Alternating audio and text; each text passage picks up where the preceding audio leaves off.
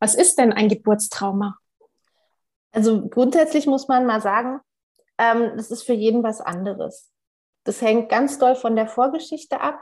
Und ähm, ich habe ähm, selbst auch bei der Begleitung von Geburten in Kliniken, habe ich Frauen erlebt, die durchaus sehr schwierige Geburten hatten, die irgendwie auch krass waren und die aber seelisch unversehrt waren nach der Geburt. Und ich habe Frauen erlebt, die vermeintlich einfache, easy Geburten hatten mhm. und trotzdem nach der Geburt, ähm, sage ich mal, ja, ganz große Schwierigkeiten hatten, sehr geweint ja. haben, sehr fix und fertig waren. Also das, das ist nie das, was es von außen, wie es von außen scheint. Und es ist auch nicht das, was vielleicht ein Geburtshelfer sagen würde, was traumatisch ja. ist oder nicht, sondern das bestimmt die Frau selbst. Ja.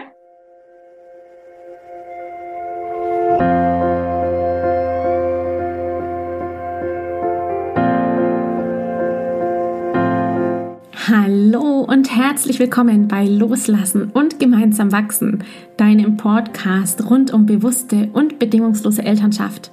Mein Name ist Manuela Festel. Ich bin Mama, Mutmacherin und vor allem Mentorin für achtsame Kommunikation und gewaltfreie Konfliktlösung mit Kindern. Und genau darum geht es auch hier in diesem Podcast. Ich zeige dir, wie du deinen Weg in eine bewusste, authentische und bedingungslose Elternschaft findest und Konflikte schließlich mit deinem Kind achtsam, respektvoll und gewaltfrei lösen kannst. Ganz ohne Schimpfen und Bestrafen. Bist du bereit? Na, dann lass uns loslegen.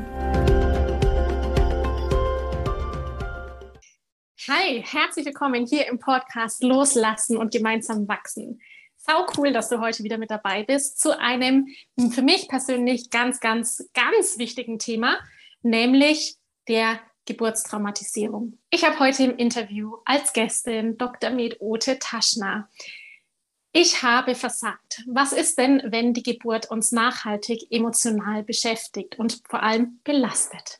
Wir werden heute darüber sprechen, was eine Geburtstraumatisierung überhaupt ist, woran wir sie erkennen und natürlich, wie wir eine Traumatisierung auflösen können. Ich halte diese Episode, diese Folge ganz, ganz besonders wichtig für all diejenigen, die immer noch negative Gedanken haben, negativ verbunden sind mit ihrer eigenen Geburtserfahrung. Denn vielleicht, vielleicht steckt da ja mehr dahinter als nur ein trauriges Gefühl. Ich wünsche dir ganz viel Freude bei dieser Episode. Ich freue mich unendlich. Wir haben schon jetzt ganz viel gequatscht, eine Dreiviertelstunde, bevor es losgeht hier mit dem Interview. Ich freue mich wahnsinnig, dass du heute hier bist. Natürlich äh, beruflich als auch privat motiviert. Schön, dass du da bist, dass du dir Zeit nimmst, heute an deinem freien Tag nach der Nachtschicht vom Wochenende ähm, hier zu mir zum Podcast Loslassen und gemeinsam wachsen zu kommen. Es geht heute um Geburtstraumata. Der Titel für diese Episode heißt Ich habe versagt, wenn dich die Geburt nachhaltig emotional belastet. Bevor wir auf dieses große, schwierige, herausfordernde Thema eingehen, mag ich dich kurz vorstellen. Liebe Ute, du bist hier bei mir. Du bist vierfache Mama. Du bist Hypnobirthing ähm, du bist Stressmentorin, du bildest aus, du bist Dozentin für Hebammen, du bist Ärztin, du arbeitest als Ärztin gerade in der Uniklinik, richtig? Ja, genau. Mhm. Du hast in der Schweiz gelebt für mehrere Jahre, hast dort auch auf der gynäkologischen Abteilung gearbeitet, du warst in Belgien mehrere Jahre und du bist Autorin. Dann über dein Buch bin ich ja vor vielen Jahren zu dir gekommen. Wir waren 2019 schon mal in Kontakt. Das war damals noch meine Wunschgeburt. Inzwischen gibt es noch die natürliche Geburt nach Kaiserschnitt, das Praxisbuch, dein, ja, dein zweiter Schatz letztendlich. Ich freue mich, dass du da bist, denn du hast ein unglaublich großes Wissen. Gerade hast du gesagt, ich arbeite seit 20 Jahren in dem Bereich rund um Geburt, jetzt dann auch Traumatisierung, Stillberaterin bist du auch, Gutachterin, ich weiß gar nicht. Die Liste ist lange. Schön, dass du da bist. ähm, wo ist mein Herz? Das mag ich vielleicht für die Hörerinnen, die jetzt gerade dabei sind, mal mit dazugeben. Ich bin mit dir, ich bin dir vor allem unglaublich dankbar, weil tatsächlich ich meine Wunschgeburt hatte nach einer traumatisierenden Geburt. Meine große Tochter war ein Notkaiserschnitt. Es war ganz schlimm. Ich habe, ähm, für mich war es ganz schlimm. Ich habe es ganz schlimm empfunden. Ich hatte tatsächlich auch dieses, habe ich wohl versagt Gefühl in mir drinnen und habe mir gedacht, nee, irgendwie habe ich nicht versagt. Da ist ganz viel schiefgelaufen. Da gab es ganz viele Interventionen ähm, keine Ruhe, keine Zeit. Wir werden gleich nochmal drauf eingehen. Und habe dann dein Buch damals wirklich oh, aufgesaugt. Ja, ich habe Markierungen gemacht, Zettel reingeklebt, habe argumentiert. Ich war sogar dann tatsächlich, bevor ich mich bei der zweiten Geburt für die Hausgeburt entschieden habe, im Krankenhaus, habe mit den Ärzten dort gesprochen und habe meine Argumente gebracht und war dann tatsächlich dort auch mit ihnen in Diskussion um die Zahlen und um die Ängste und da ist einfach so ganz viel entstanden und dann habe ich mich für die Hausgeburt entschieden. Und es ist gut gelaufen. Also es war sehr heilsam, dann die Hausgeburt meiner zweiten oh. Tochter zu haben und so festzustellen, ich kann, ähm, ja, ich kann dieses Trauma für mich lösen. Heute geht es tatsächlich um Geburtstraumatisierungen. Ich habe in auf Instagram und in Facebook tatsächlich auch ein bisschen gefragt, welche Fragen die Frauen haben. Da kam einiges. Ich fange direkt mal an. Schön nochmal, dass du da bist. Der erste Punkt, den ich für dich habe, liebe Ute, du hast eine ganz besondere Geschichte, was ja letztendlich auch deine beiden Bücher ausgemacht hat. Magst du mal kurz berichten, wie es denn zu diesem Thema und zu deinem Herzensprojekt letztendlich gekommen ist, die Frauen zu begleiten und ihnen Wege zu zeigen, die sie dann eben selbst für sich entscheiden können, wie sie den dann gehen in der Geburt. Ja, sehr gerne. Ich war Anfang 20 bei der Geburt meines ersten Kindes oder sagen wir Mitte 20. Ähm, hatte ähm, eine Hausgeburt geplant, hatte mich super gut informiert ähm, über Geburten und wie das ablaufen kann, hatte da so viel damals möglich war vor 22 Jahren auch ganz viel gelesen und ähm, dann kam es aber während der Wehen zu einem Geburtsstillstand. Das Kind hatte sich A mit dem Kopf ungünstig eingestellt ähm, und B war es auch ein sehr, sehr großes Kind. Das wusste ich aber nicht. Und dann ist die Geburt irgendwann nicht mehr weitergegangen. Ich hatte weiterhin wahnsinns schmerzhafte Wehen, war komplett erschöpft nach wirklich dann fast 24 Stunden heftigster Wehen habe mich dann in eine Klinik verlegen lassen, hatte ein bisschen das Pech, dass ähm, in der Klinik gerade sehr, sehr viele Frauen waren und ich hatte dann eine PDA, eine Walking PDA, konnte mich da auch noch ein bisschen mit bewegen. Ähm, das war natürlich erstmal sehr ähm, gut, dass die Schmerzen nicht mehr so schlimm waren. Aber da war ich dann irgendwie auch so ein bisschen abgestellt. So von wegen, die ist ja versorgt. Und da hat auch dann nur alle paar Stunden meine Hebamme reingeguckt, wie es mir so geht, ob ich noch lebe, nach dem Motto. Und äh, mich hat niemand angeleitet, vielleicht mal die Lage zu wechseln oder irgendwie, ähm, also es hat auch niemand wirklich genau untersucht. Die haben immer nur gesagt, ja, der Muttermund ist nicht weit und der Kopf ist hoch, aber die haben nicht getastet, wie liegt denn der Kopf jetzt und warum geht denn das jetzt hier nicht weiter, ja? Und dann alleingelassen quasi. Alleingelassen, aber eben ja. auch nicht in so einer Form begleitet, wie es dann hätte sein können, wenn der Kopf nicht gut eingestellt ist, kann ja. man ja, ähm, kann eine erfahrene Hebamme die Frau tatsächlich ja auch anleiten, bestimmte Positionen einzunehmen, damit das Baby sich dann doch nochmal anders einstellt. Und das ist alles nicht passiert. Und dann kam irgendwann der ärztliche Schichtwechsel am späten Nachmittag und dann hieß es also jetzt Kaiserschnitt, das hat ja keinen Zweck. Ne? Und dann kam mein Sohn mit über vier Kilo, 4700 Gramm zur Welt, eben wirklich ein großes, kräftiges Kind. Und ähm, dann war eben dadurch, dass alles so überfüllt war, ähm, wurden wir dann auch getrennt nach der Geburt. Also er war dann auf der Station, auf der Wochenstation im Babyzimmer. Das gab es damals in allen Kliniken noch so richtig Bonding nach der Geburt und Rooming in und so, das war alles nicht so mhm. wie heute. Ja. Und ich wurde dann eben zur Nacht auf die Frauenstation verlegt und ähm, am nächsten Morgen wurde mir das Kind zum Stillen gebracht. Und ich weiß noch, dass ich da so ein Fremdheitsgefühl hatte und ja. also ich habe den ja nach der Geburt kurz gesehen, aber eben auch nicht lange, weil ich auch so fertig war. Ne? Ich war körperlich ja. komplett durch nach der langen Geburt und noch in einem Kaiserschnitt. Und ähm, dann weiß ich noch, dass ich mir das Kind wirklich so ganz rational angeguckt habe, so nach dem Motto, aha, von dir wird jetzt also behauptet, du wärst mein Kind, okay. Ja. ne?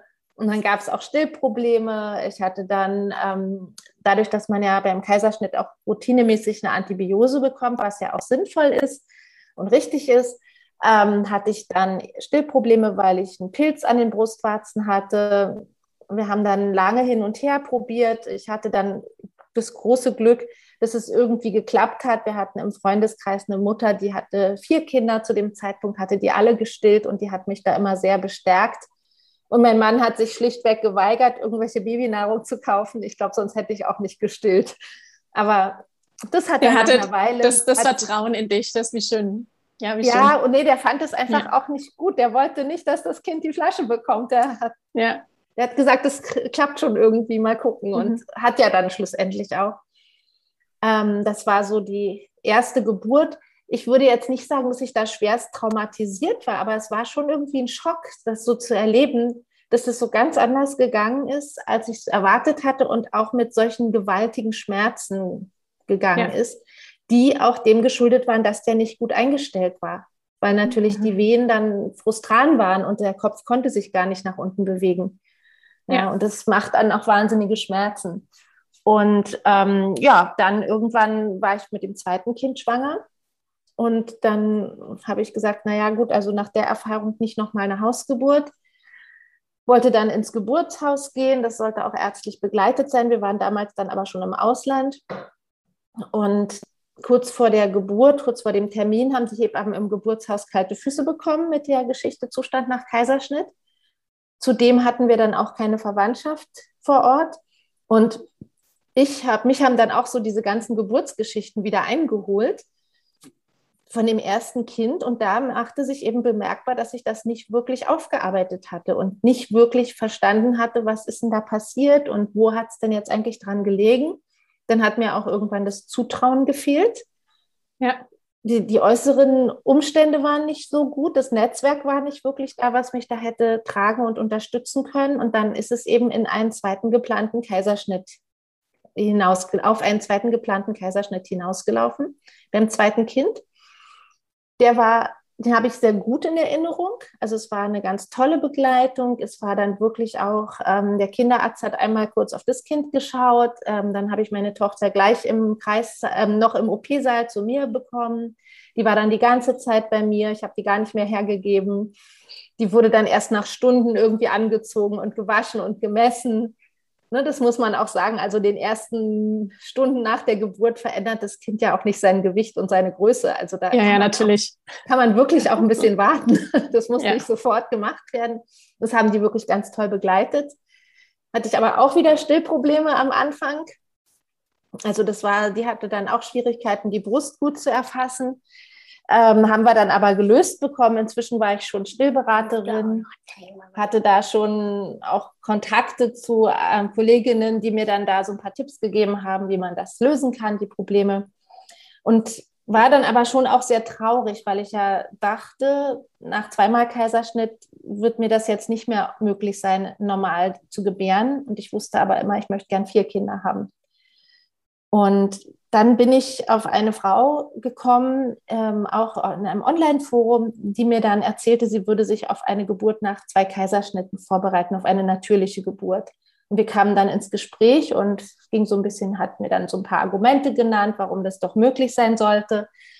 Und ähm, ja, irgendwie haben wir uns dann aus den Augen verloren und ein paar Wochen später schickt sie mir per E-Mail ähm, die Geburtsanzeige von ihrem dritten Kind und schreibt mir, dass es auf natürlichem Weg geklappt hat. Oh, wie, ich habe Gänsehaut, wie motivierend ja. und wie, ja. wie, vertrauensvoll, großartig, ja. Und dann war ich Vorbild. natürlich elektrisiert und habe gedacht, ja, ja wow, genau, ich krass, auch. Ne? ja. das will ich auch. Und dann haben wir es tatsächlich, haben wir uns dann getroffen, wenige Wochen später, wir haben hin und her geschrieben und dann haben wir gesagt, jetzt müssen wir uns mal treffen.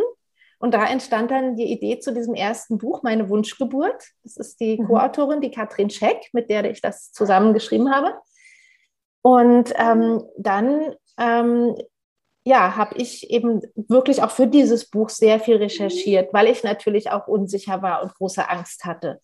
Und ähm, um mir selber auch die Angst zu nehmen und um damit auch klarzukommen mit der ganzen Vorgeschichte, um das zu verarbeiten, aber auch um, um mich wirklich fachlich, inhaltlich vorzubereiten, habe ich dann ähm, so viel gelesen, so viel Literatur. Ja, ich wurde ja auch von Ärzten mit dem Ding konfrontiert. Ja, bist du wahnsinnig? Wie hoch sind denn da die Risiken? Und das kannst du doch nicht machen. Du bist egoistisch. Und ähm, das verantwortungslos kommt verantwortungslos. Und das ja. war dann so ähm, auch für mich sehr bestärkend, diese Recherche zu diesem Buch und dieses, mich da wirklich richtig reinzuschrauben und das alles auch aufzuarbeiten und zu verstehen. Ja, ja und da während der dritten Schwangerschaft entstand dann quasi parallel das Buch.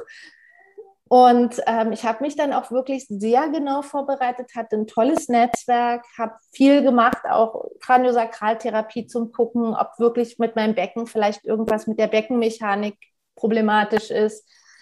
Habe das wirklich aufgearbeitet, habe mich mit Hypnobirthing vorbereitet, also mit ganz, aber nicht nur, ne? also ich habe ganz verschiedene ja. Sachen gemacht. Und vor allen Dingen habe ich mir ganz erfahrene Hebammen an die Seite geholt, die dann auch wirklich die ganze Zeit bei mir waren. Habe mir ja. eine tolle Ärztin an die Seite geholt, die so eine ganz selbstverständliche Art da hatte, auch damit umzugehen. Die hat nicht einmal gesagt, ja, was ist denn das oder was ist denn das für ein Risiko? Die hat nur gesagt, ja, warum denn nicht? Ja, schön. Ja, ja. so stellt man sich vor. Ja. Und das war dann auch eine, also ich bin ein Mensch, ich brauche immer lange für die Wehen und um meine Kinder zu bekommen. Also es war auch eine lange Geburt. Es hat auch ähm, wieder so anderthalb Tage heftigste Wehen gebraucht. Ähm, also eigentlich fast wieder wie so ein ähm, Flashback von der ersten Geburt. Ja, also es war in ganz vielen Punkten super ähnlich. Der Kopf war wieder nicht gut eingestellt. Es waren wieder diese massiven Wehenschmerzen. Aber ich war eben ganz anders vorbereitet. Ich war motiviert. Ich wusste, wie ich damit umgehen kann. Ich hatte ein Team hinter mir, die ganz viel mit mir gemacht haben, die eben diese Lagewechsel ausprobiert haben, damit sich der Kopf gut einstellen kann. Ja, also da war dann eben, da hat sich quasi diese ganze Vorarbeit hat sich da wirklich gelohnt. Aus, ausgezahlt letztendlich. Oder, ja, ja genau, ja. genau. Ja. Und das Kind kam dann tatsächlich auf natürlichem Weg zur Welt Viermal die Nabelschnur um den Hals hat sie gehabt, meine Tochter. Die Faust neben dem Kopf ähm, bei der oh Geburt. Oh und ähm, auch ein großes Kind, auch ein großer Kopfumfang. Also auch wieder fast vier Kilo hat sie gewogen. Wahnsinn, Ute. Ja. ja. Aber es war eben Respekt. anders, weil ich es wollte und weil ich eben jetzt auch ja. die Fallstricke kannte und weil ich dieses unfassbar tolle Team an meiner Seite hatte die, mhm. die das auch mit mir wollten, ja. Und das war wie so, ja. ein, wie so eine gemeinsame Frauenpower.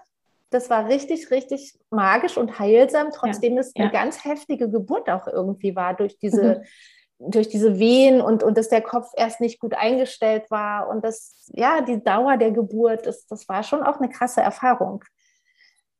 Und dann eben das vierte Kind kam dann tatsächlich zu Hause, zu Hause zur Welt. Da schloss sich dann endlich dieser Kreis ja, das war natürlich so, dass man das ja auch jetzt in Deutschland nicht darf, wenn man nicht zuvor eine natürliche Geburt erlebt hat, darf man nach zwei Kaiserschnitten keine Hausgeburt anstreben. Ja, Aber stimmt. das war ja dann der Fall und es war dann auch wieder eine lange Geschichte mit langen, langen Wehen, mit Mitternachtsessen zu Hause, als ich merkte, dass so die Stimmung runterging bei mir und auch bei den Geburtshelfern und ich dann wirklich auch so einen ganz langen Wehenstopp hatte, wo ich dann nur noch alle Viertelstunde eine Wehe hatte und da habe ich so richtig gemerkt, der Körper kann jetzt nicht mehr, aber es ist nichts Pathologisches, wir können alle nur nicht mehr. Genau. Und dann ja. habe ich gesagt, lasst uns was essen. Wir brauchen jetzt was, dass die Stimmung hier wieder hochgeht. Und dann haben wir um Mitternacht eine Suppe, die ich vorher eingefroren hatte, aufgetaut und haben hier bei uns dann am Esstisch gesessen und erstmal Suppe gegessen. Und ja, danach ging es dann vorwärts. Unglaublich, ja, das Team letztendlich, das du hattest und der Wille, das war bei mir auch ja. so. Also ich hatte auch eine ganz großartige Hebamme dann bei der zweiten Geburt und eine Dula und ich hatte so das Gefühl, mein Mann war noch da zu Hause und irgendwie hatte ich so, jeder, jeder hatte ich irgendwie meinen Mann am Rücken und die eine Frau da, die andere da und dann kam mir noch die zweite Hebamme dazu. Ich war so umgeben von so einem Unterstützerteam. Ja. Und die wollten alle, dass es klappt und ich wollte, dass es klappt. Und die haben mir auch alle so vertraut und das hat, vom Gefühl her war das unbeschreiblich, ganz anders. Ja. Ute, ähm, ich denke, eine Frage, die sich Frauen stellen und die ich ja auch bekommen habe, letztendlich, was ist denn ein Geburtstrauma überhaupt? Denn viele wissen gar nicht, dass sie eventuell eine Traumatisierung haben. Was ist denn ein Geburtstrauma? Also grundsätzlich muss man mal sagen, ähm, das ist für jeden was anderes. Das hängt ganz doll von der Vorgeschichte ab. Und ähm, ich habe ähm, selbst auch bei der Begleitung von Geburten in Kliniken, habe ich Frauen erlebt, die durchaus sehr schwierige Geburten hatten, die irgendwie auch krass waren und die aber seelisch unversehrt waren nach der Geburt. Und ich habe Frauen erlebt, die vermeintlich einfache, easy Geburten hatten mhm. und trotzdem nach der Geburt, ähm, sage ich mal, ja, ganz große Schwierigkeiten hatten, sehr geweint ja. haben, sehr fix und fertig waren. Also das, das ist nie das, was es von außen, wie es von außen scheint. Und es ist auch nicht das, was vielleicht ein Geburtshelfer sagen würde, was traumatisch ja. ist oder nicht, sondern das bestimmt die Frau selbst. Ja. ja. Und wenn die Frau nach der Geburt sagt, ich bin so traurig und äh, alle haben gesagt, es war eigentlich alles okay, aber ich fühle mich so traurig und ich bin so enttäuscht und ich, ich habe hab so ein fremdbestimmtes Gefühl die ganze Zeit gehabt. Da wurde vielleicht über mich hinweggegangen, da war vielleicht jemand unfreundlich. Da sind Eingriffe passiert, die ich aber überhaupt nicht gewollt habe, wo ich auch nicht um Zustimmung gebeten wurde. Ich fühle mich, ich vergleiche das immer, ich fühle mich wie so ein zerbrochener Krug. Ja. Ich, ich fühle mich total in Scherben, ja. Dann, dann ist das, weil die Geburt traumatisch war für diese Frau. Ja. Egal, was Außenstehende sagen, ja, es geht wirklich ja. immer nur um diese eine Frau. Und was mich wirklich manchmal wirklich traurig macht, ist, wenn die Frauen dann sagen, na ja, aber Geburt ist ja so. Ja. Ja, und sich dann noch schlecht machen und sagen, ach, ich bin zu empfindlich und ich hatte zu hohe Erwartungen und dann kriegt sie das von außen auch noch gesagt, du hast doch zu hohe Erwartungen gehabt. Ja. ja. Oder ähm, früher sind die Frauen gestorben, wenigstens ist das Kind gesund. Ja, sowas, ne? Oder wenigstens ja, hast genau. du überlebt. Und ja. das geht nicht. Ja, es ist ja. so, so wichtig, dass die Frau, wenn sie das so erlebt hat, dass sie das auch anakzeptiert und nicht wegwischt und sagt, ach naja, wird schon. Ne? Ja. ja, da bleibt in der Seele das Loch letztendlich. Genau, da bleibt also wie so ein dunkles, schwarzes ja. Loch oder so ein ganz genau. trauriges Gefühl, an, wenn man an die Geburt zurückdenkt. Natürlich ist eine Geburt, das darf man nicht vergessen, es ist schon ein, ein krasses Ereignis, eine krasse Grenzerfahrung, ja. Und es kann schon sein, dass man nach einer Geburt erstmal so wie verwirrt ist und, und denkt so, boah, was, was war das denn jetzt so, ne? Ich glaube, das passiert schon vielen Frauen, dass es so ist. Also nicht alle sind so, wow, im Oxytocinrausch, auch viele natürlich, ja. Ja. Aber es gibt schon Frauen, die vielleicht auch direkt danach erstmal so denken, boah, mein Gott, was war das denn jetzt? Ja. Ähm, ich glaube, das ist ein Stück weit auch normal, wenn man so eine Grenzerfahrung erlebt hat. Aber wenn dieses Gefühl dann wirklich anhaltend da bleibt oder man sogar richtig traurig wird oder sogenannte Flashbacks erlebt, also dass die Erinnerung immer wieder hochkommt, dass es so kleine Trigger von außen gibt, ein Geräusch vielleicht oder ein Geruch mhm. oder ein Wort und dann so boff, dann kommen plötzlich die Gefühle wieder hoch. Gefühle wieder hoch oder die Bilder, ja. dass es wie in einem Film abläuft dann ist das sind dann wirklich klare Hinweise auf ein Trauma. Ja. Danke, du hast direkt schon die Frage beantwortet, wie, woran ich das letztendlich erkenne. Denn es könnte ja auch sein, dass ich vielleicht einfach denke, ich bin jetzt gerade irgendwie ähm, in einer Depression zum Beispiel, in einer Wochenbettdepression, deswegen so traurig, sondern dass es wirklich nachhaltig lange der Fall ist, dass ich dann immer wieder mich daran erinnere, immer wieder diese traurigen Gefühle habe, die mir vielleicht andere abreden möchten, aber die in mir existent sind. Da, da sagst du jetzt aber auch ganz was Wichtiges, weil nämlich dieses Thema Abgrenzung zwischen einer Wochenbettdepression und den Folgen einer traumatischen Geburt, das kann man eigentlich nicht trennen. Mhm. Da gibt es ganz viele Überschneidungen. Ja? Und, und das, das geht auch miteinander einher. Also eine traumatische Geburt kann auch mal zu so einer, in so eine Wochenbettdepression münden, muss aber nicht. Und umgekehrt ist nicht jede Wochenbettdepression da, weil die Frau eine traumatische mhm. Geburt hatte. Ja, also es gibt auch immer wieder die Geschichten von Hebammen, die erzählen, es waren wirklich Hausgeburten, es war selbstbestimmt. Der Frau ging es wirklich gut währenddessen und dann ein paar Wochen später ist sie in eine Wochenbettdepression gerutscht. Also da gibt es auch noch andere Auslöser. Ja, es ist immer individuell. Also wie, wie, schön, dass wieder ähm, sich zu sich bewusst zu machen, dass alles, was wir erleben als Menschen, einfach individuell ist und dass das immer was mit uns zu tun hat, mit den Erfahrungen, die wir auch vorher gemacht haben. Bei den Traumatisierungen habe ich ja vielleicht vorher auch schon was Traumatisches erlebt, was eventuell dann wieder ans Tageslicht kommt. Also es ist, man kann es nicht pauschalisieren. Es gibt kein, wenn du in die Geburt nicht so erlebst, wie du es dir vorgestellt hast, hast du eine Traumatisierung. Nein, es sind, kann ganz komplex sein, es kann was ganz Einfaches sein, es kann auch nur letztendlich, bei mir geht es ja ganz viel auch um das Miteinander sprechen, die Art und Weise, wie ich behandelt werde, die Worte, die ich höre. Stellen Sie sich doch nicht so an, ja, ist ja in der Geburt auch sowas, jetzt machen Sie halt die Beine breit oder lassen Sie jetzt mal untersuchen und ich will das nicht. Ja. Also es können kleinere Geschichten sein, die letztendlich eine Traumatisierung auslösen oder eben das gesamte, der Gesamtkomplex. Ja. Ganz genau. Und was du, was jetzt, was du auch gesagt hast, das, was ich sehr wichtig finde, ist tatsächlich, dass ähm, diese, ähm, ne, ja, die, diese traumatisierende Erfahrung, ähm, dass das wirklich, ähm, also ich will es jetzt nicht pauschalisieren, aber es trifft oft Frauen, die schon leider in ihrem Leben Dinge erlebt haben, die auch schon ja. übergriffig oder traumatisierend waren. Das muss man sagen. Also das ist auch durch Studien belegt.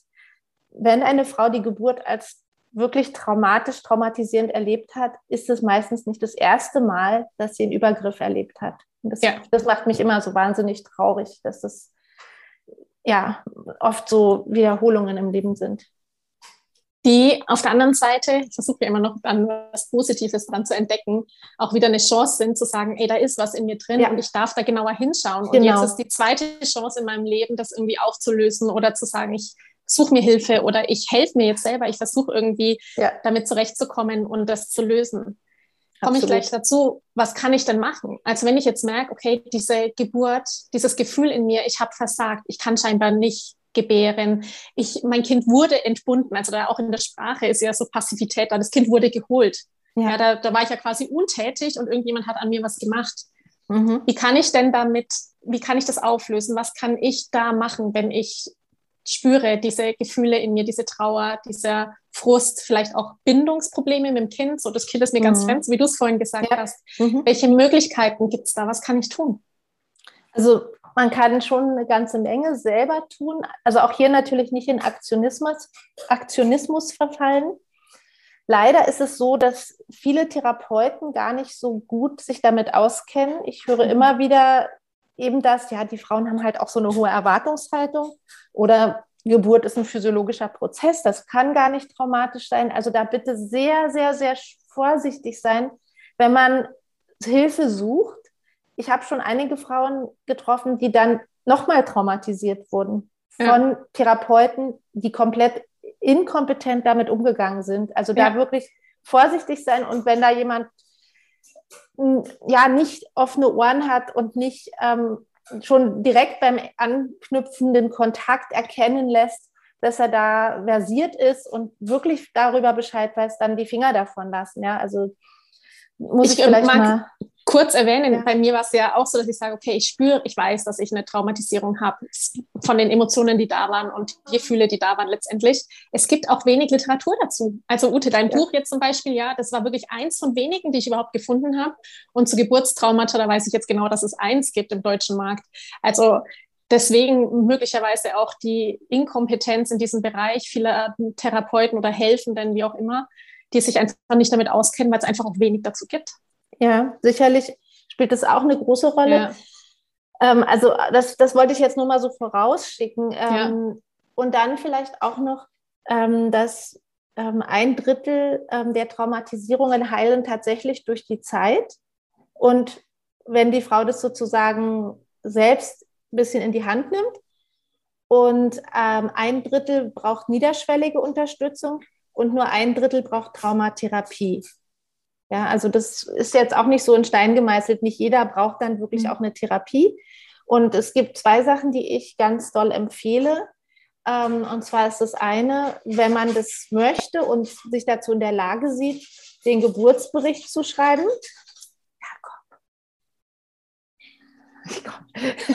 du musst es, glaube ich, nachher gut. rausschneiden. also man kann eben einfach mal diese Erlebnisse, alles, was einen da berührt hat, alles, was da hochkommt, einfach mal aufschreiben. Ja, das ist schon mal eine ganz gute, ein ganz guter Ansatz. Dann kann man sich vielleicht auch ähm, die Hebamme dazu holen, der noch ein paar Fragen stellen oder den Mann fragen, wenn es irgendwelche Lücken gibt oder sowas, ja, also oder die andere Begleitperson fragen. Ähm, das ist mal eine Sache, was man gut machen kann. Und das andere ist das sogenannte Baby, Babyheilbad nach Brigitte Renate Meissner. da gibt es auch ein Buch von ihr. Wenn du willst, kannst du das ja auch in den Show Notes dann mal verlinken. Das Buch, Gerne. das finde ich ein ganz wunderbares Buch. Ähm, die beschreibt das wirklich so schön, auch genau wie man das macht mit dem Heilbad, wie man das mit dem Heilgespräch macht. Also das ist eine ganz schöne Sache. Diese beiden Sachen würde ich als erstes mal empfehlen. Und dann gibt es noch viele so kleinere Dinge, die man machen kann. Ja, also auch ein Nachgespräch nochmal, vielleicht mit einer Hebamme die Krankenakte anfordern, sich das nochmal gemeinsam anschauen. Wobei da muss man wirklich auch das mit viel Vorsicht. Also da habe ich auch schon Unschönes gehört, dass dann von den Hebammen despektierliche Kommentare in den Geburtsbericht reingeschrieben wurden und die Frauen dann da noch mehr Schmerz hatten damit, mhm. wenn sie das dann auch noch gelesen haben. Ja, oder, damit rechnet man ja auch nicht. Nee, oder wenn bestimmte ja. Interventionen durchgeführt wurden, aber nicht erwähnt waren irgendwie, ja. Also da, da habe ich auch schon Sachen gehört, dass das die Frauen zum Teil manchmal auch sehr belastet hat, was dann da drin steht. Ja. Also auch, also würde ich auch mit Vorsicht machen, ja. Ähm, ich habe mir auch einen kleinen Online-Kurs ausgedacht für die Frauen, ähm, wo ich einfach alles, was ich selber als hilfreich empfunden habe und auch das, was ich unterrichte für Fachpersonal, habe ich quasi für Frauen aufbereitet, dass sie eben selbstbestimmt auch durch diesen Prozess sich langsam durchhangeln können, dass ich nochmal erkläre, was ist das, eine traumatische Geburt, wie kommt es dazu, und was sind dann so erste Hilfeschritte, um quasi wieder auf die Beine zu kommen? Ja. Weil es mir einfach persönlich nicht möglich ist, ähm, so viele Frauen zu begleiten. Und weil ich weiß, dass es sehr schöne, einfache Tools gibt, die Frauen da auch helfen können. Ja, deswegen gibt es eben diesen kleinen Online-Kurs, wo man sich so ganz langsam im eigenen Tempo da so ein bisschen entlanghangeln kann, allerdings dann eben ohne eins zu eins Begleitung. Aber ja. die gibt es oft sowieso nicht und es ist oft sowieso schwierig, die zu bekommen. Genau, ich wollte sagen. Ja. Habe ich eben diesen Kurs entwickelt, um zu sagen, guck mal hier, damit kannst du schon mal anfangen und wenn du dann noch Begleitung wünschst, dann kannst du noch mal weiter gucken, wer dich da begleiten kann. Großartig und so hilfreich. Also der kommt auf jeden Fall die Links von dir kommen in die Show Notes mit rein, weil es ist wirklich so unglaublich wichtig, da nochmal hinzugucken und das auch aufzulösen oder zumindest mhm. die Selbstheilung zu starten, in dem Maß, wie es möglich ist. Ja, Im Übrigen, genau. was mir gerade einfällt, natürlich betrifft das auch die Männer. Ja, also ja, die Männer, die da mit dabei sind, die völlig in der Überforderung sind, hilflos sind. Also das sind ja letztendlich auch die Trigger, die, oh Gott, was soll ich denn jetzt machen? Und meine Frau, Angst um die Frau, Angst um das Kind und man ist hilflos und kann nichts machen. Das ist für die Männer ja auch schwerst herausfordernd. Absolut. Also ich spreche das auch mit an. Und das ist wirklich so, dass ähm, ich erlebe das ja auch gerade in der Begleitung von Frauen nach Kaiserschnitten, die sich auf eine nächste Geburt vorbereiten wollen, dass dann die Männer oft Bremser sind und mhm. sagen, mach doch lieber den wieder einen neuen Kaiserschnitt, mhm. weil die auch traumatisiert sind von der vorherigen ja. Geburt und die wollen das nicht nochmal erleben, was sie da gesehen ja. haben. Die wollen nicht ihre Frau nochmal leiden sehen. Die wollen nicht nochmal Angst um ihre Frau ja. und das nächste Kind haben. Ja? Und deswegen bestärken die dann oft in die andere Richtung und die Frau ist noch mehr allein gelassen. Aber es ist eben auch nicht ihre Aufgabe, das Trauma ihres Mannes zu heilen. Und ja. das ist fast noch schwieriger, weil da gibt es noch weniger Angebote für die Männer. Total. Ja. ja. Die werden da tatsächlich allein gelassen. Ja, die fühlen total. sich Die sind total allein gelassen. Also da gibt es ja. ganz, ganz wenig für Männer. Und dann trauen sie sich auch nicht, äh, sich auszutauschen. Das ist dann das Nächste. Nee. Also mit, der, der, spricht, da spricht man dann nicht drüber und es wird genau. dann ausgeblendet. Ja. Ganz genau. Hm. Ute, ich danke dir sehr für diesen Einblick zu einem ganz komplexen Thema. Wo kann ich dich denn finden, wenn jetzt deine Hörerin sagt, oh, ich muss mal gucken, die Ute, ich will deinen, den Online-Kurs und deine Links kommen ja in die Show Notes, aber vielleicht magst du es nochmal verraten, was man von dir alles ähm, an Informationen holen kann. Also ich habe eine Homepage, die ähm, ist auch online, die wird gerade überarbeitet, aber das läuft alles im Hintergrund, also dass man kann da jederzeit zugreifen. www.geburt-nach-kaiserschnitt.de da bekommt man ähm, ganz viele Informationen, speziell zum Thema rund um Geburt nach Kaiserschnitt und eben auch Zugriff auf den Online-Kurs ähm, für Eltern, um sich eben mit einer traumatischen Geburt ähm, tiefer auseinanderzusetzen. Wie gesagt, ist nichts, was die Frau nicht selber möchte. In ganz kleinen Minischrittchen nehme ich die Frauen da richtig an die Hand, führe sie da Schritt für Schritt durch den Prozess durch Ähm, und nichts, was die Frau nicht will, muss sie tun. Ja, sie kann das ja. alles in ihrem Tempo anschauen. Und dann gibt es die beiden Bücher, Meine Wunschgeburt und jetzt das neue Buch, ähm, Natürliche Geburt nach Kaiserschnitt, Praxistipps von der Ärztin. Da gibt es eben auch nochmal ein relativ umfassendes Kapitel, auch wie gehe ich denn jetzt damit um, wenn die Geburt traumatisierend war. Und auch ein Partnerkapitel, das war mir auch ganz wichtig, wo eben auch nochmal an den Partner oder die Partnerin, je nachdem, wer das dann ist, ähm, wo da nochmal Infos drin sind, wie kann ich denn jetzt die Frau gut begleiten während einer nächsten Geburt nach vorherigem Kaiserschnitt.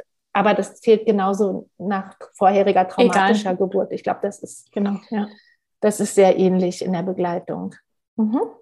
Ute, was wünschst du dir denn für die Zukunft?